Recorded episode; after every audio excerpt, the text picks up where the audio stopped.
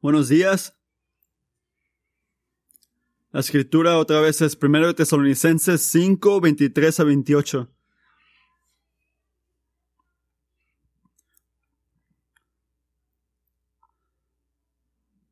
Que Dios mismo, el Dios de paz, lo santifique por completo y conserve todo su ser, espíritu, alma y cuerpo, irreprochable para la venida de nuestro Señor Jesucristo.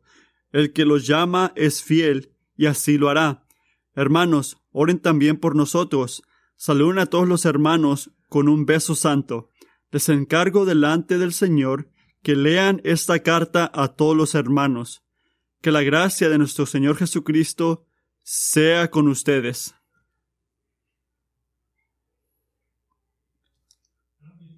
No, no me toca hablar mucho de mi amor al correr aquí, pero sí me encanta correr. Mi esposa dice que me va a hacer una camisa que dice los malignos corren cuando nadie los está siguiendo. Yo corro cuando nadie me está siguiendo. Ah, de repente un perro que está en la calle, pero eso es otra cosa. Pero es un buen tiempo, es un buen tiempo para correr, porque no está muy caliente afuera, no está sufriendo tanto. Y si te encanta correr, has de saber que una carrera grande va a pasar en cuatro semanas aquí, en noviembre. Así que después de terminar el maratón, el maratón el año pasado, decidí ser humilde y no correr tanto y enfocarme en, la, en el medio maratón. Me gustaría quebrar ese récord que tengo ya pero no digo esto para, para ser creído de lo que corro, pero diciendo, sí, me, quisiera quebrar un récord, pero me siento, siento que lo más que corro, lo más que, lo más que maduro, hay muchas cosas que pueden ir mal. Así que puedo enfermarme la semana de la carrera, puedo a dañar mi, pierna, puedo batallar durmiendo la noche antes de correr, puedo, puede bajar mi, mi azúcar. Como me, le encanta recordarme a Lisa, mi mente no siempre puede ganar. Hay muchas batallas físicas y mentales que pueden ocurrir, la semana de la carrera, que pueden impedirme cruzar la meta. Así que es muy claro que, que me encantaría hacerlo, me encantaría llegar a la final. Pero no puedo, no puedo garantizarlo. Porque hay muchas cosas que pueden ir mal. Y pienso que muchas veces la vida cristiana se siente así. En, en la segunda parte de Tesalonicenses, el Señor nos da 17 diferentes llamados en esa parte. Se escucha como más de la mitad. Pero eso está arriba de todos los llamados que ya ha dicho en el capítulo 4 Pablo. En 4.1 dice, por favor, este, agrada al Señor más y más, dice. Y luego versículo 3, no caigas en la moralidad sexual y luego versículo 4, controla tu cuerpo en pureza y honor. El versículo 9, ámense unos a otros. Capítulo, el versículo 12, amen apropiadamente a la gente de afuera. Y luego, mantente alerta espiritualmente, o, e, ebrio. Y luego dice, practique la fidelidad y esperanza y amor. Versículo 11, ayúdense unos a otros y, y levántense unos a otros. Y si no es suficiente, después llegan unos muy fáciles. Versículo 16. Sean gozosos en toda situación. Oren sin cesar. Versículo 17. Y si no has terminado en este punto, sean agradecidos en toda circunstancia. Versículo 18. Y miro eso y digo, si esta es la carrera enfrente de nosotros, todo lo que se siente garantizado en esta carrera es fallar en múltiples puntos. Estoy hablando por mí mismo en este aspecto, pero la dificultad de esto, de hacer lo que tenemos que hacer y no hacer lo que no debemos de hacer como cristianos, se puede sentir como mucho y hace sentir esto. Puedes responder en maneras diferentes. Algunas veces nos damos por vencidos. Así que de repente una persona mejor, un hombre mejor puede hacerlo, pero yo no puedo. Todos los demás pueden seguir, pueden seguir intentando seguir a Jesús, pero sabes que yo me doy por vencido. O a veces intentamos trabajar lo más que podamos, le trabajamos lo doble intentando este ser uno de los pocos que hacen todas estas cosas y se creen este santos. A veces hacemos la otra cosa. Pensamos cosas como que, ¿sabes qué? Tan siquiera no soy tan malo como la persona al lado de mí. Y, y este, estoy de acuerdo que Dios tiene que condenar a esa persona que se está, este, pasando, pero yo, yo soy una persona más o menos. El Señor entiende eso, ¿verdad? O de repente hacemos lo que yo llamo salirte de la, de la cárcel porque creo en Jesús. Que dice así, mira, predicador, el único punto del Evangelio es que nadie puede obedecer a Dios, nadie puede hacer esto, pero Jesús ya lo hizo todo, Él mantuvo la ley, así que yo no tengo que preocuparme por ser obediente. ¿Por qué? Porque soy libre, porque Cristo me hizo libre, así que no importa cómo vivo o no vivo, con que nadie sea lastimado, Dios sabe que yo lo amo, en serio que lo amo, y estoy de acuerdo que Jesús va a hacer algo al final, así que sabes que me voy a relajar y voy a disfrutar este viaje. Lo que hace Pablo aquí, en estos versículos cortos, directamente va contra todos estos puntos que acaba de decir. Que, que podemos hacer la voluntad de Dios, ser santos como Él es santo. Pablo nos dice que tengamos otra actitud de agarrar fuerzas en otra promesa. No tengo un sermón complicado hoy. Tengo un sermón muy simple. Porque necesitamos algo simple. Aquí está la promesa. La fidelidad de Dios garantiza la realización, lo que lo va a hacer de su obra santificadora en nuestras vidas. La fidelidad de Dios garantiza la realización de su obra santificadora en nuestras vidas. No estoy diciendo que, ¿sabes qué? De repente voy a llegar al final. No, Él solo garantiza que se va a cumplir. Él va a cumplir la obra santificadora en tu vida. Y esto habla como el, final del capítulo 3, donde Pablo escribe, este, que lo, que las, los fortalezca interiormente para que cuando nuestro Señor Jesús venga con todos sus santos, la santidad de ustedes sea intachable delante de nuestro Dios y Padre. ¿Qué pasa ahí? El capítulo, versículos 4 y 5 nos da mandatos, instrucciones del Señor. Pero escuchen, nunca vas a experimentar, nunca vas a sentir gozo en trabajar por la obediencia o esperanza por tu crecimiento espiritual si todo lo que ves son las instrucciones y ves el final. Tenemos, necesitamos los puntos finales. Y no me importa si no te gusta leer, lee todo esto. Así que, ¿qué, cuál es el contexto donde, donde, donde nos habla Dios aquí? Escuchamos los mandamientos, pero ¿cuál es el contexto? Es muy simple. Versículos 23 al 28 son una declaración para cada cristiano la fidelidad de Dios, de la fidelidad de, la fidelidad de Dios, que es la obra que va a hacer en tu vida. Así que vamos a ver eso esta mañana. Son tres puntos principales. Así que vamos a empezar en el versículo 23. Nuestra santificación es una obra de Dios. Es una obra de Dios. El apóstol Pablo no pudo ser más claro de lo que fue, que la santificación es el enfoque de Dios para nuestras vidas.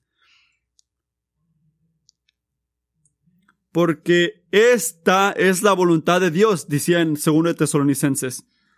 Has estado en una situación donde, donde sabes, donde dices, ¿cuál es la voluntad de Dios? ¿Qué quiere que haga Dios? Esto es lo que quiere Dios que hagas. Esta es la voluntad de Dios en todo momento, a toda persona, tu santificación. Eso es su voluntad. Y al decir esto, estoy de acuerdo que esta, esta no es una palabra que usamos muchas veces. Así que, ¿qué quiere decir Pablo cuando él dice la santificación? Para ser santificado, es muy simple dicho ser este santo como Dios es santo justo como Dios es justo. Una palabra grande con un significado muy simple. Cuando eres cristiano, cuando decides ser que Jesucristo sea tu salvador, al lugar de correr a otras cosas de este mundo, otras personas, estás santificado en tres cosas. Pasado, presente y futuro. Así que, en primer lugar, en el pasado, fuiste santificado. En el pasado. Si eres cristiano, Dios te ha traído, ya te ha traído al cuarto de los santos. Él te ha salvado del pecado y su muerte en el trabajo de Jesucristo. Te ha sacado del reino de Satanás al reino de luz, al reino de Dios, de su Hijo Jesucristo. A través de Jesús fuiste perdonado. Fuiste limpiado. El, poder del pecado en tu cuerpo, en tu vida se ha destruido. Ahora estás hecho para el propósito de Dios. Hebreos 10, 10 dice, y en virtud de esa voluntad somos santificados mediante el sacrificio del cuerpo de Jesucristo ofrecido una vez y para siempre. En segundo lugar, estás siendo santificado en el presente, en el trabajo del Espíritu Santo. Ahorita, en este momento, estás siendo santificado. Si eres cristiano, Dios está obrando en tu vida, transformándote de una cosa de gloria a otra. Eso es increíble, cómo está obrando día a día en ti, cómo te está cambiando a la imagen de su Hijo. Hebreos 10:14, porque con un solo sacrificio ha hecho perfectos para siempre a los que están santificando. Se están santificando. Es algo presente. Así que el 10 dice que fueron y ahora en el 14 dice que están siendo santificados. Ya estás libre del pecado. Ahora eres hijo de Dios. El fruto lleva a la santificación y vida eterna. Estás siendo santificado en este momento. Así que ¿qué ocurre en el futuro? En tercer lugar, vas a ser santificado. Fuiste, estás siendo y vas a ser santificado. Cuando venga Jesús, va a terminar su obra santificatoria en nuestras vidas, que es la imagen, que la imagen de Dios en ti va a estar completa. Vas a ser, piensa en esto, vas a ser en naturaleza santo como Dios es santo.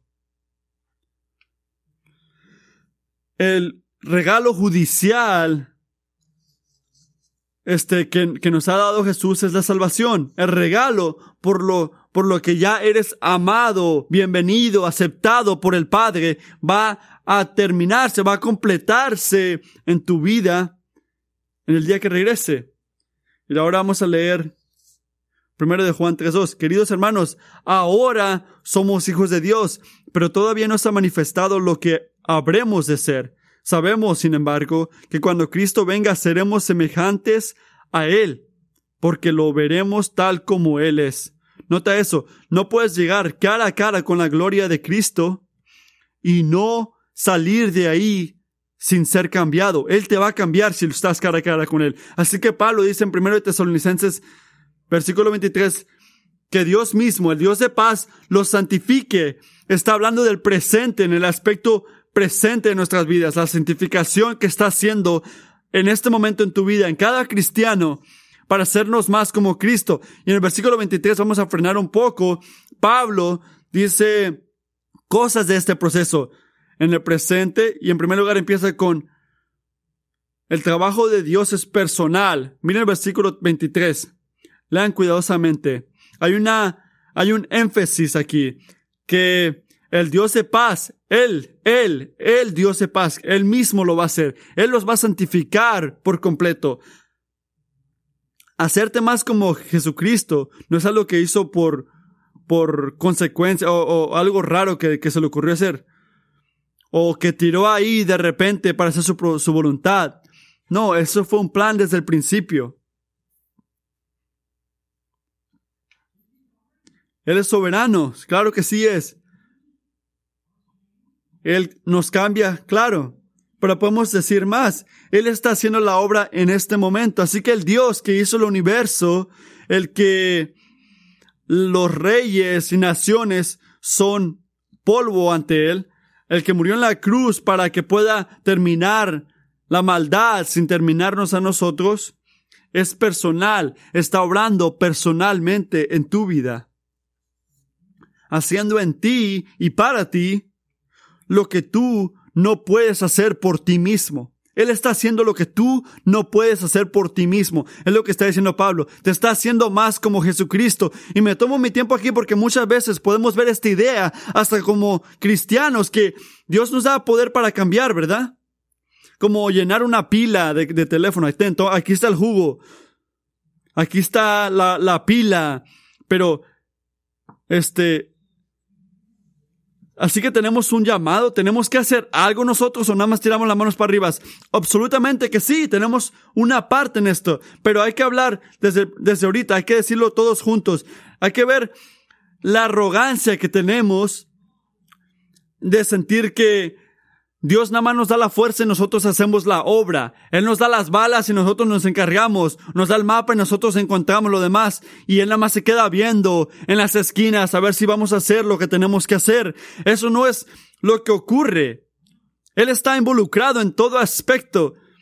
Ahora recuerde, versículo 23 nos recuerde que en nuestros días buenos y nuestros días malos, los días que sabemos, los días que no sabemos, Jesucristo, si eres cristiano, nunca para de obrar aunque tú pares. Eres su cuerpo.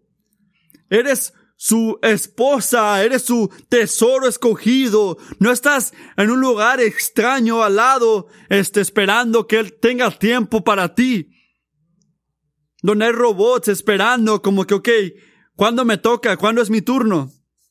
No eres un robot. Puedes pensar así, puedes decir, ¿sabes qué? Voy a ser parte de este, de este, de este viaje. No, Dios está obrando. Él te está moldeando. Él está obrando en ti.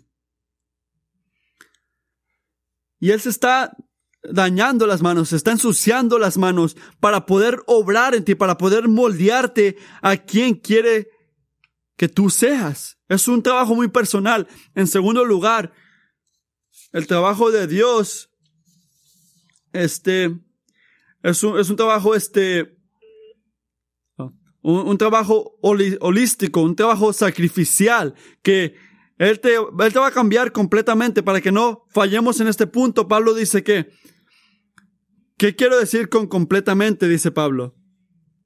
Y que todo tu espíritu, alma y cuerpo sean irreprochables para la venida de nuestro Señor Jesucristo. Ahora vas a decir tú, Pablo está diciendo todas estas palabras, ¿para qué? Pablo no está hablando de la diferencia entre espíritu y alma bueno, ¿dónde quedará mi alma y mi espíritu? Yo pensé que nada más tenía un alma. ¿Qué es esta cosa del espíritu? No, no te quiere confundir. Eso no es su punto. El punto es que cada parte de ti, cada aspecto de ti, cada cosa imaginable de quién eres tú, está en las manos de Dios. Es algo extensivo. Así que el trabajo de Dios no es como visitando una una cosa como, como una oficina donde llegamos y decimos, ¿sabes qué? Aquí estoy, Señor. Me gustaría ser este más amoroso y más detalloso con mi esposa, pero no me gusta que tú estés encargado de las cosas que hacemos o las cosas que le doy a ella. Así que santifícame en este aspecto, pero en este, en este lado déjame en paz. No, así no es como obra Dios. Jesucristo compró cada aspecto de ti, todo de ti por completo, incluyendo tu cuerpo. Y al librarlos a todos, Él está cometido a santificarlos a ustedes. Así que no limites su obra, sométete a su obra. No limites su obra, sométete a su obra, porque es la única manera que vas a obtener la paz de Dios. Cuando Pablo dice que el Dios de paz te santifique completamente. A veces lees eso y piensas, esa es una cosa muy bonita decirlo que el Dios de paz, este, el Dios de paz.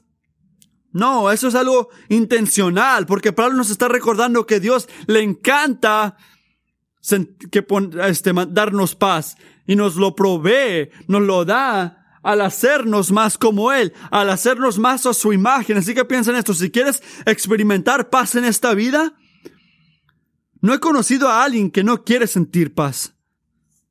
Y podemos hablar de lo que se siente, de cómo se siente, de cómo se ve, pero si quieres experimentar la paz, quiero que sepas esto, el camino a la paz es el camino de la santificación, el camino de la paz es el camino de Dios, el camino de paz es el camino de ser más como Jesucristo. No hay otro camino para llegar a la paz. Hay, no hay diferentes maneras. Bueno, tú tienes eso, pero yo tengo esto. Oh, Jesús te sirvió a ti. Oh, pero esto me sirve a mí. No, hace pensar que eso sirve, pero no te va a llegar a no te va a llevar a la paz eterna. El camino de la santificación es el camino de paz. Así que la santificación, ser santo, no es algo correcto, no es algo bueno también. Es hermoso porque es la llave de poder sentir el gozo de ser quien Dios quiere que seas puedes pensar, este proceso de ser más como Jesucristo, de obedecerlo, de ser santo, siento que, siento que completamente estoy yendo contra quién soy yo. Y eso no es bueno. ¿Cuál es el problema con esto? Se nos olvida, nos olvidamos que cuando eres cristiano, la respuesta de quién soy yo cambia. Tienes una nueva identidad. ¿Quién eres tú? está en Cristo. Así que el camino del Señor, hazme más como tú, no se trata de ser menos tú, es ser más quien en verdaderamente, quien verdaderamente eres. No estás yendo contra tu identidad, estás yendo hacia tu identidad. Estás ah, recibiendo tu verdadera identidad porque antes estabas haciendo otra cosa. Así que el tercer punto, el trabajo santificador de Dios es necesario. Versículo 23. El espíritu, alma y cuerpo irreprochable para la venida del Señor Jesucristo. ¿Qué ocurre si Cristo regresa? Él va a juzgar el mundo con la santidad. Juan 5:28. No se asombren de esto, porque viene la hora en que todos los que están en los sepulcros oirán su voz y saldrán de ahí los que han hecho el bien resucitarán para tener vida, pero los que han practicado el mal resucitarán para ser juzgados. Eres así que si no estás en Dios, vas a ser juzgado. Si no estás santificado, no vas a ser salvado ese día. No significa que mereces la vida eterna. Tú no puedes recibirla por tu propia obra. Tus obras no te van a salvar. La vida eterna y la liberación del juicio que merecemos es un regalo que Dios le da a través de la fe y confianza en Jesucristo para hacernos bien con Él. Y todavía la fe genuina sin falla hace que se hace auténtica, se demuestra, se enseña, enseña que es verdad y que no es falsa a través de una vida de obras buenas. En Hebreos dice eso, busquen la paz con todos y la santidad sin la que el cual nadie verá al Señor. Así que, ¿cuál es el punto de Pablo al hablar de el día que regresa Jesucristo, cuando va a juzgar el mundo, nos está recordando que si no te sometes, no sometes cada aspecto de tu vida a la obra santificadora de Jesucristo, vas a ser condenado. Vas a ser condenado en frente a la persona que importa más. Tienes que ser santo y solo se puede en Cristo Jesús, protegido en Cristo Jesús. Pero tienes que mantenerte en una vida de obediencia hacia Él. Y mientras escuchas esto, de repente como yo, has de pensar en ti mismo y ves, ves lo insuficiente que eres, ves lo insuficiente que eres y reconoces que, que puedes salir de ese camino. Tienes que recordar dos cosas. Así que escucha cuidadosamente. En primer lugar, tú no estás solo.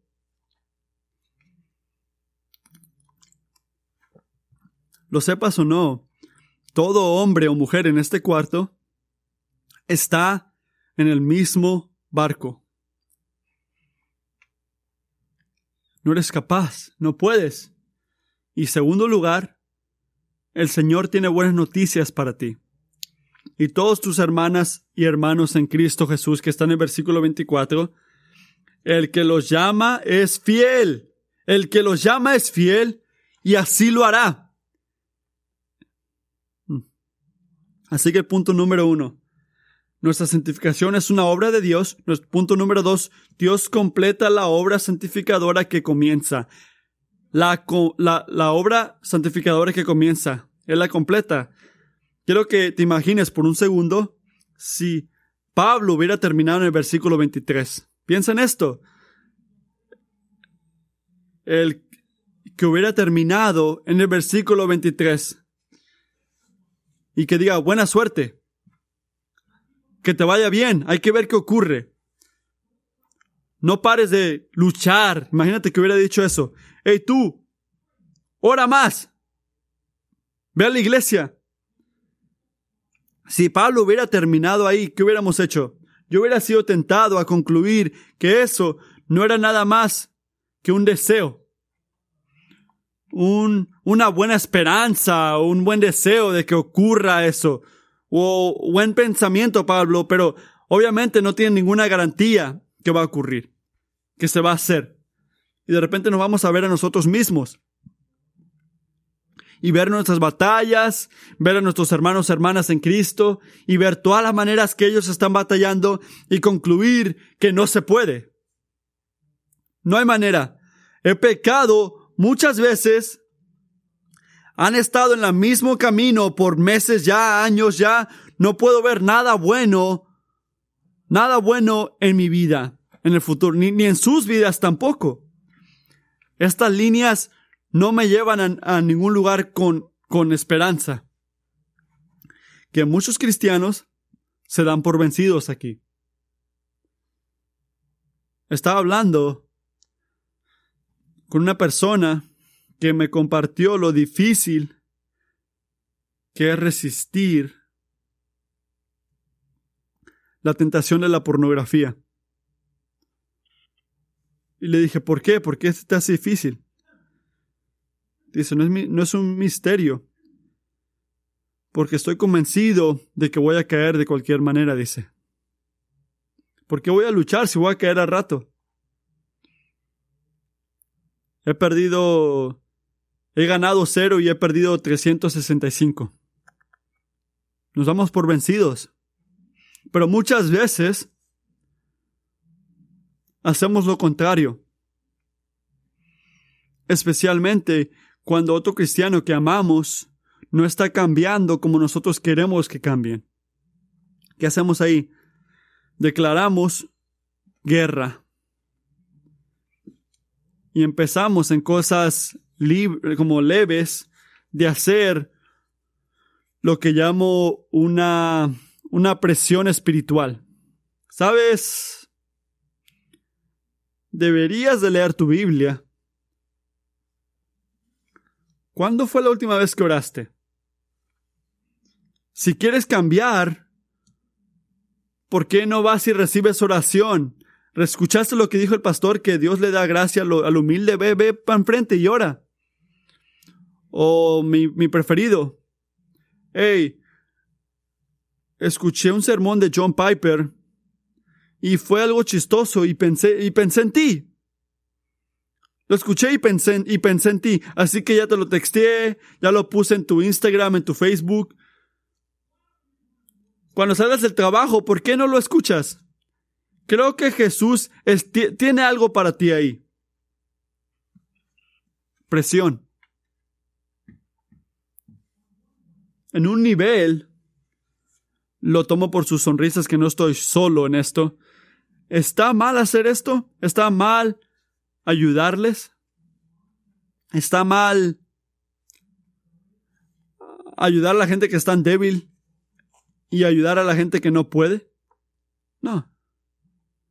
Lean el versículo 14 si quieren saber de lo que hablo, pero escuchen esto. Hay un mundo de diferencia entre hacer esto, en tener tu esperanza puesta en lo que ellos pueden hacer o lo que tú puedes cambiar en ellos. Y al contrario, poner la, la, obra en las manos de Jesucristo. Hay una gran diferencia en lo que tú puedes hacer, lo que ellos pueden hacer, en que confíen en Jesucristo. Porque a veces tienen las mejores intenciones y haces que puedes hacer que la gente que amas que sientan que yo, que ellos tienen que hacerlo, que ellos tienen que cambiar. Dices que ellos tienen que hacer esto. Y se te y les dices una y otra vez que estoy esperando que cambies, que paras de comunicar la confianza de que Dios está obrando en sus vidas. Él está obrando en tu vida y tú estás resistiendo y quiere que, y Él quiere que me escuches a mí.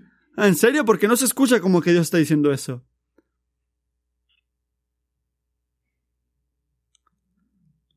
¿Qué necesitamos cuando, cuando batallamos, cuando batallamos de ver el cambio espiritual en nuestras vidas o en las vidas de otros? ¿No es un libro nuevo? ¿No es ocho semanas de, de, de ayuda espiritual? Aunque sí ayudan estas cosas, lo que necesitamos es confianza en la fidelidad de Dios versículo 24. El que los llamó es fiel y así lo hará. Nota que, que la obra santificatoria a la que te llama, la hace, la hace Él. Son efectual. Como un padre, a mí me encantaría que mi llamado tuviera ese poder. háblale bien a tu hermano y pum. Eres un hermano increíble. ¿Cómo te puedo ayudar hoy? Imagínate que te hubiera dicho eso. Sirve a tu mamá. Ma, gracias por la comida. Mi, cosa preferida fue el brócoli. Dame más. Sería increíble eso. Si tú aprendes a hacer eso, me llamas. Me gustaría tener un llamado efectual que cambie las vidas, pero no. Pero ¿qué ocurre cuando Dios habla? ¿Qué ocurre cuando Dios dice que haya luz? Luz. ¿Qué pasa cuando Dios dice, Lázaro, sal, sal de tu tumba? Sale de la tumba. ¿Qué pasa cuando Dios, cuando Dios increíblemente, pacientemente, obra en la vida de tu amigo, esposa o esposo? Ellos también se convierten más como Jesucristo. No por tu presión, sino porque Dios es fiel.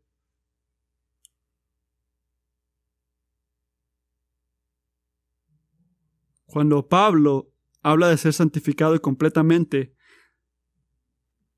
para el día de Jesucristo, no es su manera de decir, espero que ocurre esto, Espero que se cumplan estas palabras. Esto es lo que puede ocurrir si haces esto. No, es lo que está convencido que va a ocurrir a los tesalonicenses y cada uno de nosotros si ponen su fe y esperanza en Jesucristo.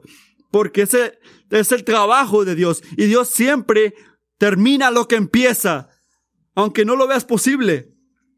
Aunque la gente a tu alrededor piensen, es muy tarde, ya no se puede. Él lo va a hacer y escucha esto, no es solo lo que necesitamos escuchar individualmente, tenemos que tomar el versículo 24 y declararlo unos a otros. El que los llama es fiel y así lo hará. No asuman que el cristiano que le estás hablando tiene su confianza en la fidelidad de Dios al 100. Sí, Dios es fiel, Dios es fiel. No confíen que siempre están así. Recuérdenselo. Cuando estás ayudándole a alguien, esta es la cosa más soberana que les puedes decir. Hermano, hermana, Dios es fiel. Y así lo hará. Él ha sido fiel, Él es fiel y siempre será fiel. Y no importa lo que escuches, quiero que sepas que yo confío en Dios. y estoy orando por ti. Y mi esperanza no está en lo que yo dije o lo que tú vas a hacer. Estoy confiando en Dios. Eso no es arrogancia. Yo estoy confiando en Dios y tú qué. No, eso es humildad. Y más, esta, este es el mejor regalo que le puedes dar a alguien. Porque lo que necesitan ahorita es confianza en Dios. Recuérdale a la gente que Dios es el que lo hace. Hay que ser honestos. ¿Cuáles son tus expectativas para el futuro de tu vida espiritual y la gente que amas? ¿Qué definen estas cosas? ¿Qué los sostienen? Es muy simple. ¿Es tu obra, sus obras o la obra de Dios? ¿Es sus obras, tus obras o las de Dios? ¿Es lo que tú quieres hacer o, no, o, vas a hacer y después de 10 conversaciones te prometen que van a hacer esto? No. Confianza en ti mismo o otras personas te va a fallar.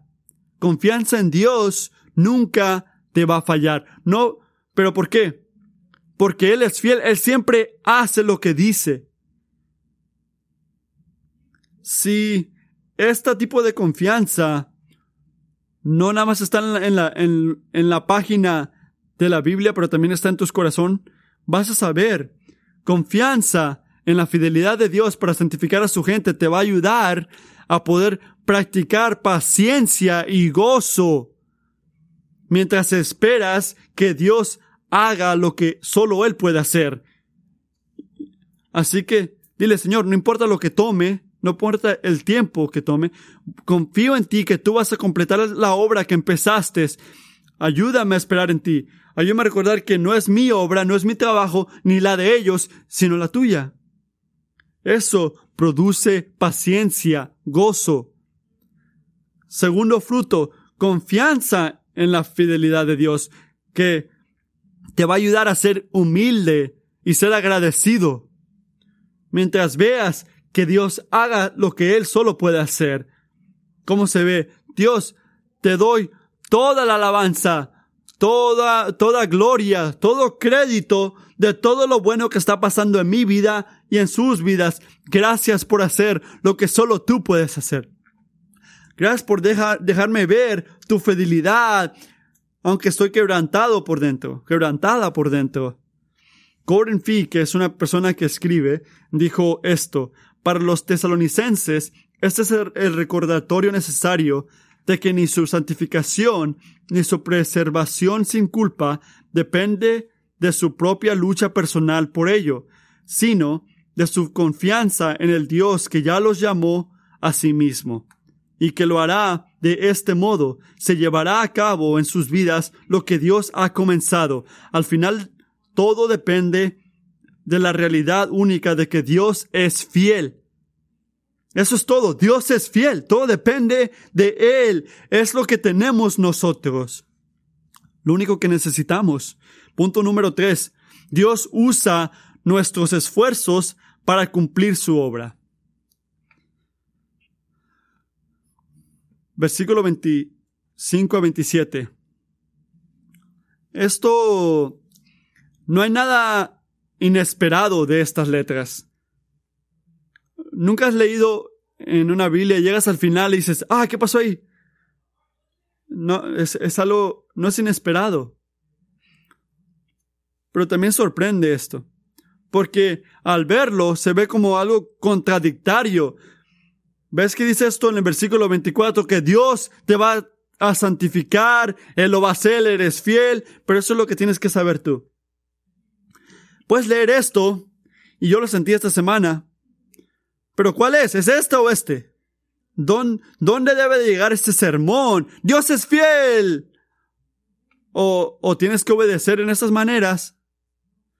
Bueno, como me, me encanta recordarnos, la respuesta es sí. ¿Por qué? Porque Dios es fiel al hacer la obra, es el que nos cambia, y usa, usa, usa algunas cosas para hacer su propósito, incluyendo el sufrimiento y las decisiones que tenemos. Ninguna de las cosas que hacemos para cooperar con la, con la voluntad de Dios salen fuera de su voluntad o fuera de su actividad. Todos están alineados con la manera de que Dios está obrando en nuestras vidas. Son expresiones de su trabajo soberano. Así que de, es por eso que 25 a 28 llegan después de esto. No es algo desconectado, es la manera que Dios hace su trabajo en tu vida. Y dice tres maneras de ser santificado que necesitaban aplicar los tesalonicenses, cosas que Dios usa para hacer su obra en sus vidas y en nuestras vidas también. Así que versículo 25, Pablo habla de la oración. Hermanos, oren también por nosotros. Habla de la oración. Es algo que nos llama la atención, porque ¿quién está pidiendo oración? Un apóstol está pidiendo oración. ¿Cuánto más nosotros? Él es el apóstol del Jesucristo que los guió a fidelidad en Cristo, que esto nos recuerde lo humilde que debemos de ser si estamos en liderazgo. Liderazgo. Oren por mí. Oren por mí también. Pero no nada más un ejemplo de humildad, es Pablo está recordando a los tesalonicenses, hey, no soy no soy una persona súper increíble. No, yo también necesito oración. Igual como tú necesitas que yo ore por ti, ora por mí. Porque todos dependemos en Dios. Todos necesitamos que Dios sea fiel. No importa lo grande o fuerte o increíble que es esa persona y sus regalos que tenga, que le ha dado Dios. Dios va a usar la oración en la vida de los tesalonicenses para tener al apóstol Pablo fiel. Esto debe llamarnos a orar, sabiendo que cuando estamos orando por un hermano, hermano, hermano, hermano, diciéndole a, este, a Dios que, que obre en sus vidas, estamos trabajando este, por Dios. Está siendo involucrado en lo que está haciendo Dios. Este segundo punto, los medios de comunidad. 26. Saluden a todos sus hermanos con un beso santo. Saluden a todos los hermanos con un beso santo. Y esto no es, esto es para los de los de secundaria que están aquí, no es lo que tú piensas. En el tiempo antepasado, un beso no es algo, no era algo romántico así, como lo es aquí.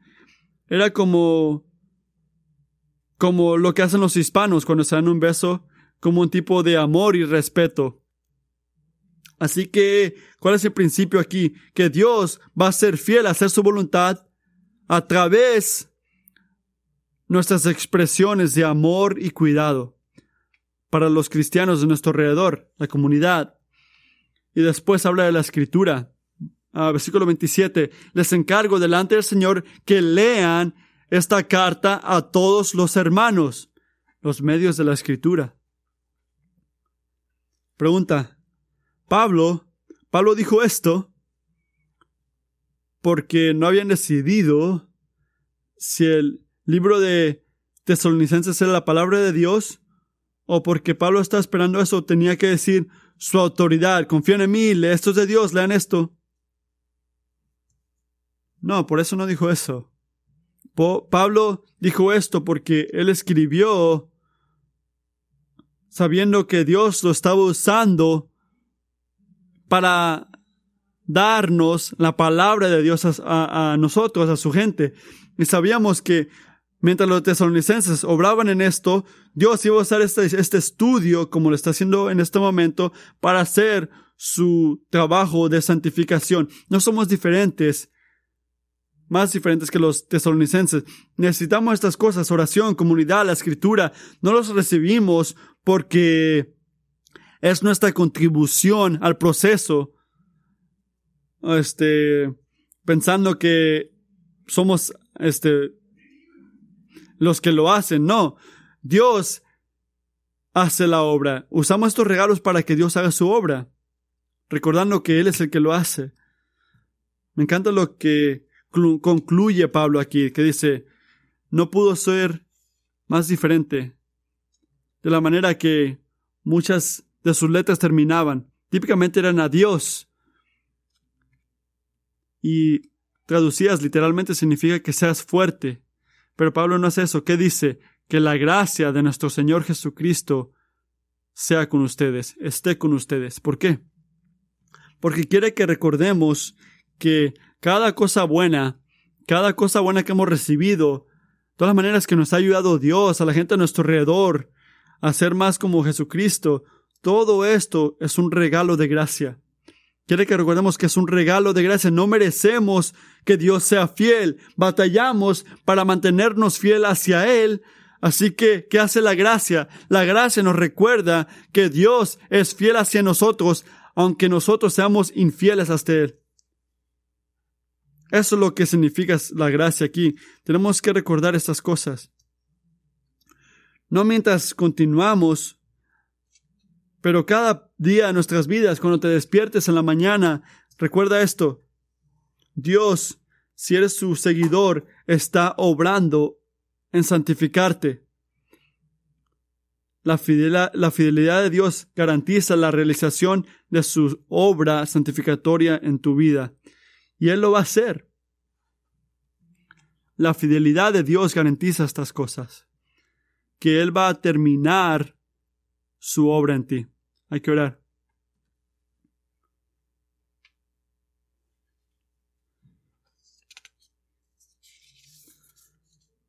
Padre, pensamos que ser más como tú es simplemente algo que estamos haciendo o no haciendo. Y te pido hoy que mientras, mientras tomamos semanas, semanas estudiando esto, viendo instrucciones, mandamientos, que nos llenes de confianza en ti, de confianza en que tú vas a hacer la obra, que tú eres fiel, tú nos vas a usar y tenemos que ser santos, pero tú vas a hacer la obra porque tú eres fiel. Así que oramos contra, contra áreas en nuestras vidas donde no creemos y te pedimos que podamos confiar en ti, Padre. Enséñanos, enséñanos a, a tener nuestra esperanza puesta en el Dios viviente. Oramos en tu nombre. Amén.